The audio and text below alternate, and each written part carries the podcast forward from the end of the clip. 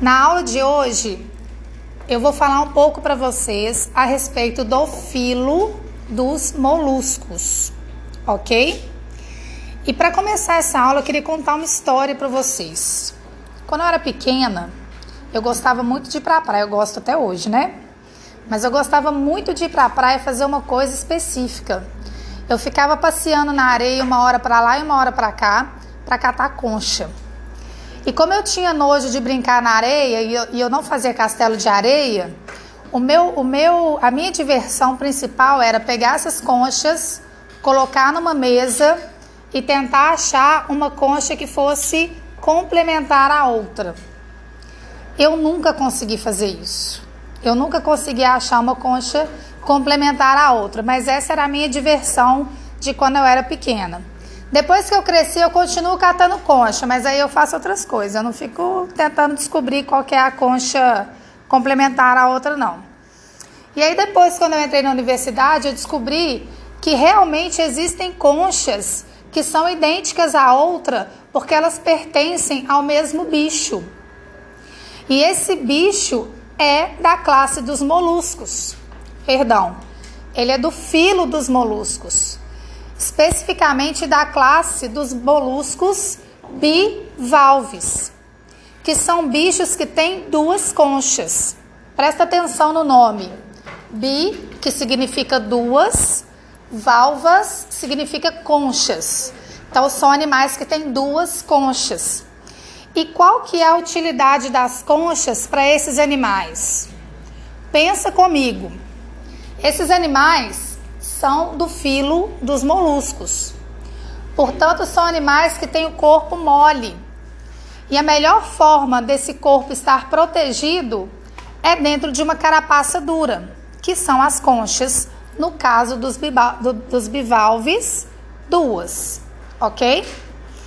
Bom, os bivalves são representados pelos mariscos, mexilhões e ostras que são bichos aquáticos e que podem viver no mar ou em água doce. Esses, essas conchas que eu pegava na praia, obviamente, são de bivalves marinhos, principalmente de mariscos e de ostras, tá? Bom, uma coisa interessante sobre as ostras é que quando elas estão lá no fundo do mar, elas é, podem produzir as pérolas, Provavelmente vocês já ouviram falar de pérolas. E pérolas são pedras naturais, pedras entre aspas, tá? Que são produ produzidas por ostras quando um grão de areia invade a concha desse animal. E a pérola é produzida como uma forma de proteger o corpo mole desse animal. A areia pode causar lesão no tecido. Então, quando ela entra, o próprio é, animal vai produzindo uma substância em volta desse grão, formando a pérola, para evitar que essas lesões aconteçam.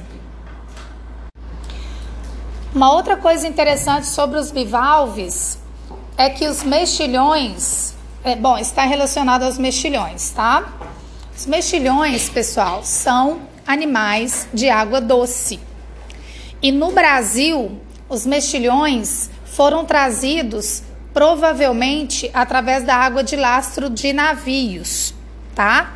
E foram introduzidos nos nossos rios e eles se tornaram uma praga, porque eles encontraram um ambiente ideal para poder proliferar. Os mexilhões, eles são provenientes de rios asiáticos e quando os navios é, vazios de produtos viajam através do oceano, eles precisam de encher alguns compartimentos com água para manter o equilíbrio do navio e ele para ele poder viajar. E aí a gente acredita que quando esses navios entraram dentro dos rios brasileiros, essa água sendo esvaziada é, jogou para dentro dos rios brasileiros algumas larvas desse bicho, tá? E aí esse, esses mexilhões eles se tornaram uma grande praga nos rios do Brasil, ok? O que, que esses mexilhões fazem de ruim nos nossos rios? É, na verdade, não, não para os rios em si, eles fazem é, eles trazem mais é a questão de prejuízos econômicos, porque esse, esse animal apresenta na, na extremidade da, das suas conchas uma estrutura que é o pé dele chamado biço. E esse biço é utilizado para ele se fixar numa superfície. E ele pode se fixar nas turbinas e nos tubulões de hidrelétricas e atrapalha a produção de energia. Então é muito complicado tirar esse bicho, porque mesmo que se raspe todas essas superfícies e se elimine os animais adultos, é, como eles têm uma capacidade reprodutiva muito grande, rapidamente eles colonizam toda a superfície de novo, tá?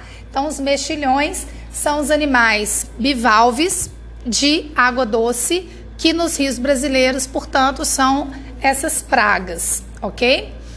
Uma outra coisa interessante sobre os, os bivalves de uma forma geral. Os bivalves, eles se alimentam através da filtração da água. Eles abrem as conchas e o fluxo de água passando através do corpo do animal é, é, traz consigo matéria orgânica que ele consegue filtrar, tá? Então eles não têm exatamente uma boca ou é, uma cabeça super desenvolvida. Embora os moluscos tenham como plano corporal básico cabeça, massa visceral e pé, nos bivalves essa cabeça ou é ausente ou é reduzida. E a alimentação é realizada através da filtração. Bom, vamos conhecer agora as outras classes de moluscos. A classe dos gastrópodes, cefalópodes e escafópodes. E só para não virar uma decoreba sem muita sem muito sentido, nós vamos entender o que, que significa cada nome da classes, das classes dos moluscos. Os gastrópodes são aqueles animais que apresentam estômago sobre os pés. Gastro é relativo a estômago e podes é relativo a pés. Os gastrópodes são representados pelos caramujos, que são bichos terrestres que gostam de viver em locais mais úmidos. Os gastrópodes é, apresentam a massa visceral dentro da concha. E, eventualmente, todo o bicho pode entrar dentro da concha quando a condição ambiental em termos de, de umidade não é interessante. Então, quando o ambiente está muito seco, esse animal se protege dentro da concha. E ao mesmo tempo, essa concha também é utilizada na proteção do bicho como um todo. Igual acontece com os bivalves, proteção contra predadores. Então, os bivalves e os gastrópodes utilizam a concha como uma carapaça de proteção contra é, potenciais predadores, tá? É um bicho que apresenta os tecidos muito é, vulneráveis à predação. Então, eles usam a concha também como um abrigo contra esses predadores. Uma outra coisa interessante sobre os gastrópodes é que eles apresentam esse processo de cefalização, ou seja, tem uma cabeça e na boca desses animais tem uma língua raspadora, chamada de rádula. Essa rádula é utilizada para raspar a superfície de pedras, por exemplo, para que o bicho possa obter o seu alimento. E uma outra coisa interessante sobre os gastrópodes é que quando eles se deslocam no ambiente terrestre, dá para a gente ver a, o rastro que eles deixam de umidade, que na verdade é uma gosma que eles produzem para evitar exatamente que o corpo sofra um processo de desidratação. E aí tem aquela velha brincadeira de mau gosto que se você jogar sal em cima do caramujo ou da lesma, vai morrer desidratado. Porque a pele desses bichos é muito permeável à água. Tá uma brincadeira de muito mau gosto, a gente não deve fazer isso, certo? Vamos falar um pouquinho dos cefalópodes. Os cefalópodes possuem a cabeça sobre o pé. Os tentáculos do polvo e da lula são os pés dos cefalópodes. Portanto, os representantes principais de cefalópodes são exatamente polvos e lulas. E uma coisa interessante sobre os polvos e, as lulas é que eles não apresentam conchas externamente. Quando eles têm conchas, essa concha é interna e muito reduzida. Isso significa que para esse para essa classe de molusco, a concha não serve para proteger o bicho contra predador. Esses bichos têm uma outra forma de se proteger como, contra predadores, que são a produção de tinta e alguns polvos e lulas também têm capacidade de se camuflar no ambiente. E além disso, eles também têm uma estrutura que faz uma jato propulsão. A água entra dentro dessa estrutura, a gente chama essa estrutura de sifão. E quando a água é jogada para fora, ele consegue se impulsionar e fugir do predador facilmente. Esses bichos também possuem rádula e grandes polvos e grandes lulas são animais predadores. Eles podem comer pequenos moluscos ou pequenos é, é, é, bichos que vivem andando no fundo do mar. São animais basicamente marinhos. Bom, então, gente, só para finalizar, gastrópodes são os bichos que têm o estômago sobre os pés, são representados por caramujos que vivem em ambientes terrestres úmidos. Cefalópodes têm a cabeça sobre os pés, são os polvos e as lulas animais marinhos e que tem essa concha reduzida. Portanto, não tem ou ausente, reduzida ou ausente. Portanto, a concha não serve como forma de proteção para eles. Bivalves são animais de duas conchas que utilizam a concha para sua proteção contra agentes externos, por exemplo, predadores, né? E vamos falar de uma última classe de molusco, que é a classe do escafópode. É a classe que se conhece menos em relação às outras. Esses bichos apresentam pés escavadores. Escafos está relacionado a essa capacidade do pé dos podes serem escavadores. E eles vivem no fundo do mar, eles escavam a areia e vivem por ali. Agora vamos falar sobre a reprodução dos moluscos. Os moluscos normalmente são animais de sexos separados, embora haja algumas espécies hermafroditas. A fecundação desses moluscos pode ser interna ou externa. Quem faz a fecundação externa geralmente são os bivalves e os escafópodes. Gastrópodes e cefalópodes fazem fecundação interna.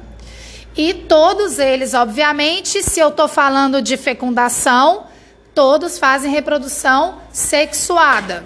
Não se conhece reprodução assexuada no filo dos moluscos. Bom, e para finalizar o filo como um todo, vale lembrar algumas características gerais dos moluscos, que não são novidade para esse filo.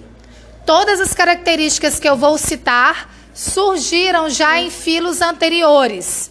Por exemplo, moluscos são protostomados, ou seja, o blastóporo dá origem à boca. Isso não é novidade em moluscos, desde é, quinidários, essa característica já está presente. Os moluscos também são celomados, então tem uma cavidade aonde os órgãos podem se organizar, órgãos é, que fazem parte dessa massa visceral dos moluscos. Também não é novidade, desde anelídeos, todos os invertebrados já são celomados. São animais triblásticos, ou seja, tem os três folhetos embrionários, o que também não é nenhuma novidade. Desde nemateumintos, os animais já são triblásticos. Até plateumintos são diblásticos. E também possuem sistema digestório completo, ou seja, tem dois orifícios, a boca e o ânus. E não é uma novidade também em moluscos, desde Nemateumintos a gente já tem essa característica. Aliás, desculpa, desde Plateumintos essa característica já está presente, ok? Bons estudos!